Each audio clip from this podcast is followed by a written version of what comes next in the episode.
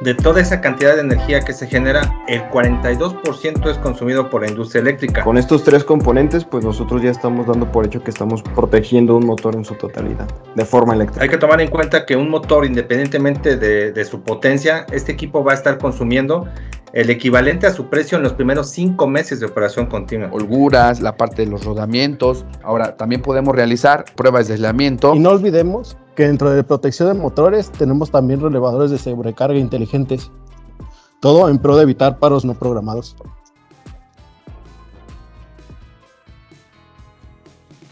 Bienvenidos a Control Total, el podcast de Hermos que te acerca a las tendencias en innovación para tu industria.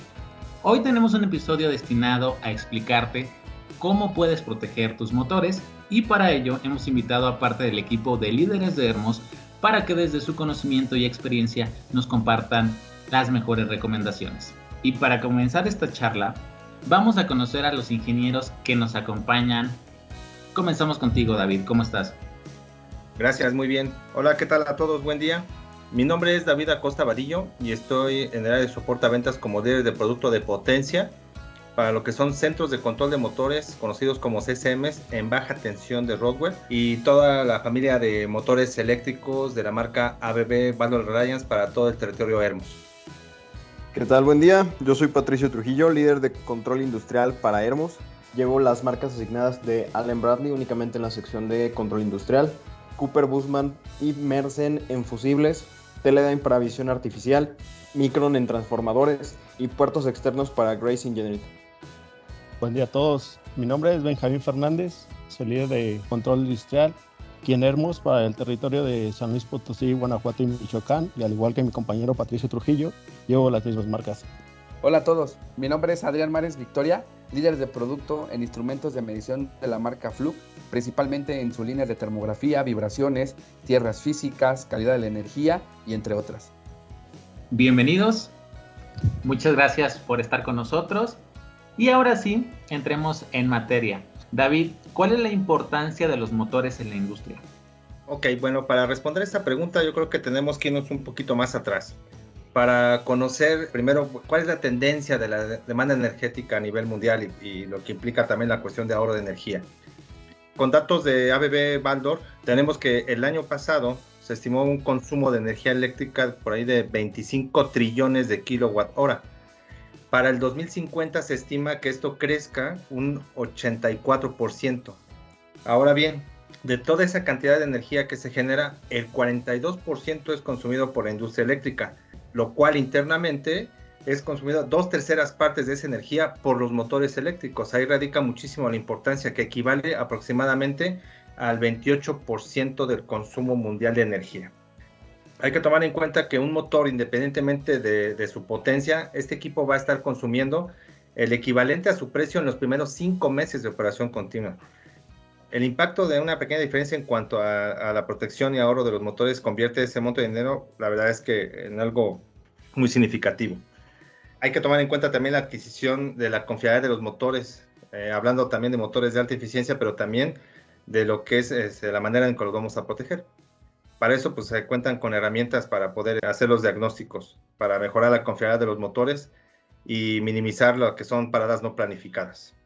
Entendiendo esa importancia, David, ¿qué implica para la operación diaria cuando los motores fallan? Los motores pueden tener diferentes fallas. Pueden ser una falla este, eléctrica o una falla mecánica. Las más habituales son por sobrecargas térmicas, eh, un funcionamiento que en una sola fase fallo directamente en los rodamientos de, de, los motores, fallo en el rotor o fallo en el estator o por algún contaminante externo a, al propio motor. Esto lo que nos genera es un costo en tiempo improductivo, lo cual eh, genera pérdidas en la producción o que la misma producción se descate porque no tiene la calidad de este, que se necesita. Implica determinar qué fue lo que causó la falla, algún diagnóstico que se tenga que hacer ya, parte, ya sea de manera mecánica o eléctrica, problemas de seguridad, porque eso puede implicar también este, algún problema de seguridad de ahí mismo en la planta para el personal y obviamente puede tener repercusiones sobre otros equipos dentro de la misma línea de producción. Muchas gracias David. Además de esas implicaciones, eh, un motor que falla puede afectar la calidad de la energía, Adrián, y cómo nos daríamos cuenta.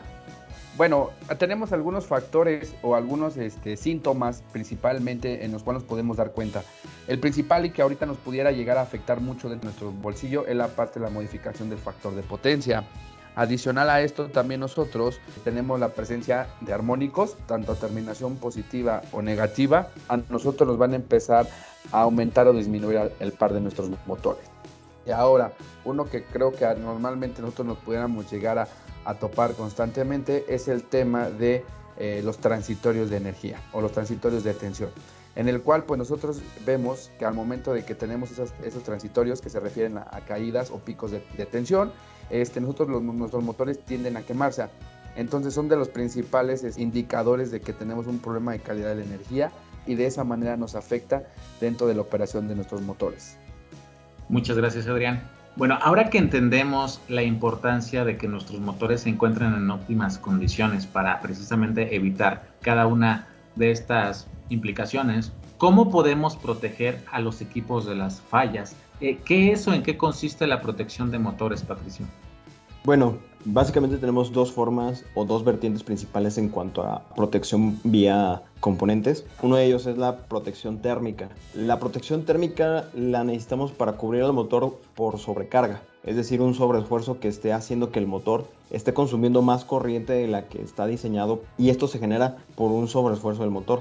Entonces es decir que mientras más esfuerzo esté produciendo un motor, más corriente te va a demandar. Esto lo podemos cubrir con una protección térmica, ya sea un relevador de sobrecarga o bien un guardamotor. Hay guardamotores que únicamente tienen la parte de protección térmica una protección térmica nos lleva a, realizar un ajuste fino en la parte de, digamos, de un relevador de sobrecarga o bien de un guardamotor especializado para proteger el motor en caso de que, no sé, un motor esté diseñado para estar consumiendo 10 amperes de forma normal. Si esta, si esta corriente se dispara un poco más, los protectores se, se disparan o lo que le conocemos como que se va a trip.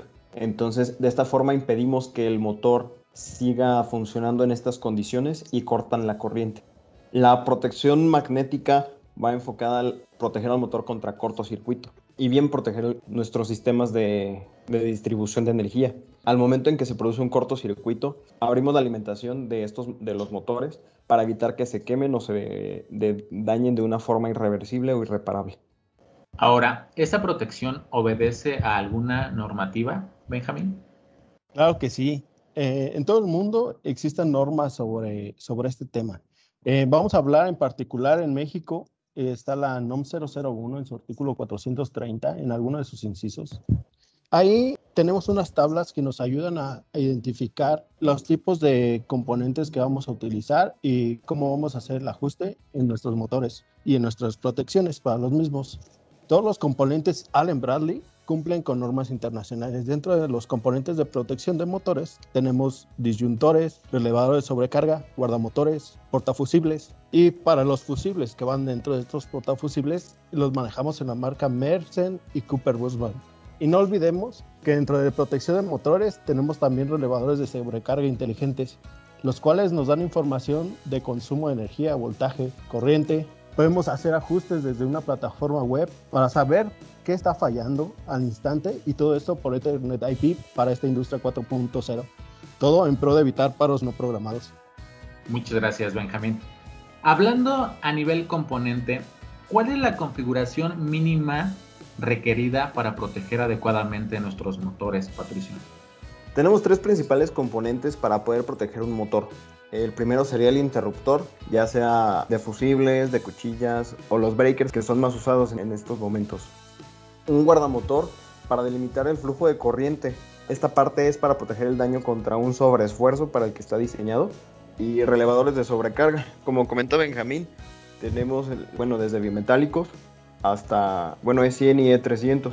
Los relevadores de sobrecarga E300, pues también son los que comenta Benjamín que son inteligentes. Además de irse a, una, a un fallo por sobrecarga, estos también tienen la bondad de que te pueden decir por qué se está yendo sobrecarga cuando un relevador de sobrecarga normal pues se va, se va simplemente a falla, este te dice, ¿sabes qué? Me fui a falla por una sobrecarga, por una falla tierra, te da la información para que puedas tener un mantenimiento correctivo pues más acertado. o para poder detectar una falla o poder descartar una falla de una forma más precisa. Con estos tres componentes, pues nosotros ya estamos dando por hecho que estamos protegiendo un motor en su totalidad, de forma eléctrica. Además de lo que nos han compartido, ¿qué otras buenas prácticas nos pueden recomendar para proteger adecuadamente eh, los motores?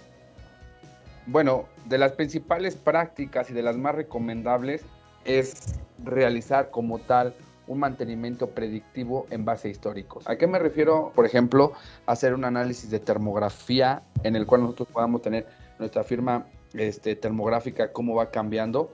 Adicional a esto, pues ya que la, parte de, de, aumento de temperatura es un principal indicador que está fallando algo tanto en la parte eléctrica como en la parte mecánica. También podemos hacer la parte de análisis de vibraciones, ya que el tema de vibraciones es un poquito más amplio. Por ejemplo, las malas alineaciones, el tema de desbalances holguras, la parte de los rodamientos. Ahora, también podemos realizar pruebas de aislamiento, monitorear la parte de los temas de calidad de energía que nos está llegando a nuestros motores. Que como anteriormente lo comentaba mi compañero David, también puede ser por una contaminación que esté recibiendo el motor, por un agente externo o incluso la humedad. Entonces, de las principales recomendaciones, pues sí, es un mantenimiento en base a históricos en equipos de medición que podemos ofrecerles. Bien, complementando las buenas prácticas que se pueden para una buena instalación o protección de los motores, también hay que tomar en cuenta lo que es el medio ambiente. Yo en las charlas que tengo hablando de lo que es la protección de motores, les comento que un motor que está bien protegido eléctricamente, bien alineado mecánicamente, bien instalado en la parte mecánica, dura por lo menos cinco años trabajando sin ningún problema. Sin embargo, hay que ocasiones donde me he encontrado donde hay motores que son propósitos en general donde están en un ambiente hostil en el cual hay mucha temperatura, en la cual hay mucho polvo, puede ser un polvo que a lo mejor pueda ser explosivo, que tenga que ser motoras clasificadas, que haya muchísima acidez. En fin, yo creo que también hay que tomar en cuenta el ambiente en el cual se va a estar colocando el motor y no mantener un motor que a lo mejor en su momento digan, pues es que ese motor es el modelo que estaba, pero no, quizás no sea el más adecuado para la aplicación a la cual lo estamos utilizando. Por último, partamos de la idea de que todas estas recomendaciones ya se aplicaron y nuestros motores ahora ya se encuentran protegidos. ¿Cómo podemos monitorear su funcionamiento a lo largo de su ciclo de vida, Adrián? Como lo, mencionamos de hace unos momentos, una de las principales recomendaciones pues, es tener un mantenimiento en base a históricos, pero también contamos con el tema de analizadores de calidad de la energía y motores, ya que estos equipos a nosotros nos ayudan a revisar los parámetros clave para tener un análisis de un motor, como lo son la parte de las RPMs, el tema del par, la potencia mecánica. Adicional también nosotros podemos medir la eficiencia del motor y adicional todos los parámetros que incluyen la calidad de la energía. Perfecto, Adrián, muchas gracias. Y gracias a cada uno de ustedes por las recomendaciones que nos acaban de compartir. Si nuestros clientes requieren mayor asesoría, ¿cómo pueden contactarlos? Y para esto me gustaría que cada uno de ustedes nos compartan sus datos de contacto para que se puedan dirigir directamente a ustedes. Así que comenzamos contigo, David. Claro que sí. Mi número telefónico es 461-169-7299 y mi correo electrónico es la letra D de David, el apellido Acosta, arroba hermos.com.mx. Patricio. Mi teléfono de contacto es 461-169-7304 y mi correo electrónico es petrujillo.hermos.com.mx. Soy Benjamín, mi número de teléfono es 461-108-4387 y mi correo electrónico es blfernandez.hermos.com.mx. Con gusto le comparto mis datos. Mi número telefónico es 461-169-7308 y mi correo electrónico es a o mares@hermos.com.mx. Muchísimas gracias. Muchas gracias por acompañarnos en este nuevo episodio de Control Total. Si se perdieron la primera temporada, pueden encontrar todos los episodios en Spotify, Deezer, Anchor o Apple Podcast. Síganos en nuestras redes sociales. Estamos en LinkedIn, Facebook, Twitter e Instagram como Hermos y en YouTube como Hermos Automatización y Material Eléctrico. Los invitamos a mantenerse al día con nuestras últimas soluciones en tecnología para su industria. Hasta la próxima.